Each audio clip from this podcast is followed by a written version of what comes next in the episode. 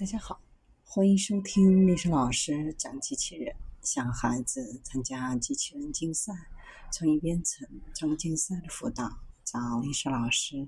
欢迎添加微信号幺五三五三五九二零六八，或搜索钉钉群三五三二八四三。今天历史老师给大家分享的是：受蟑螂启发，无法被踩扁的机器人。大自然是最好的老师。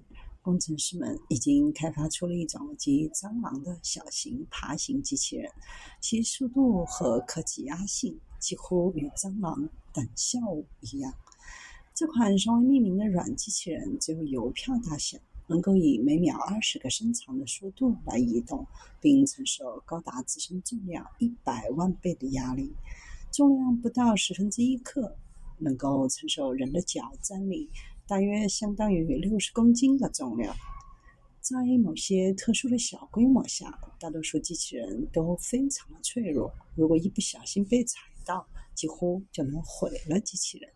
而这种机器人的坚固性部分要归功于其简单的设计，它是由薄片聚片二氟乙烯制成。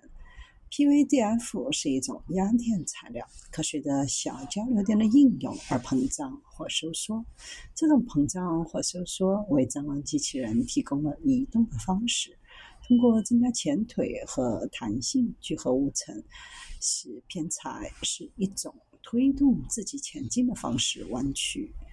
团队试验了多种长度的机器人，从十到三十毫米不等，并改变电流的频率、电压。改变其设计的运行速度。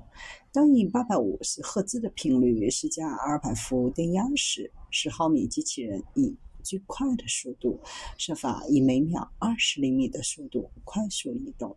机器人还能够爬上平缓的斜坡，在小管道中加速，甚至可以承载高达自身重量六倍的负载。机器人需要连到电源，但未来的版本可以有一个微型电池来供电。看到这样的巧妙设计，真的很有意思。但这样的设计可能具有有价值的用途。微型机器人可以提供帮助的方法之一，就是调查可能危险并且不稳定的灾难。比如发生了地震，大型机器和大型犬很难在碎片下找到生命。我们为什么不试一试灵活而坚固的小型机器人呢？团队还在研究在原始设计当中添加气体传感器的方法，这样机器人就能潜入那种非常狭窄的空间，并检查是否存在对生命构成潜在威胁的气体泄漏。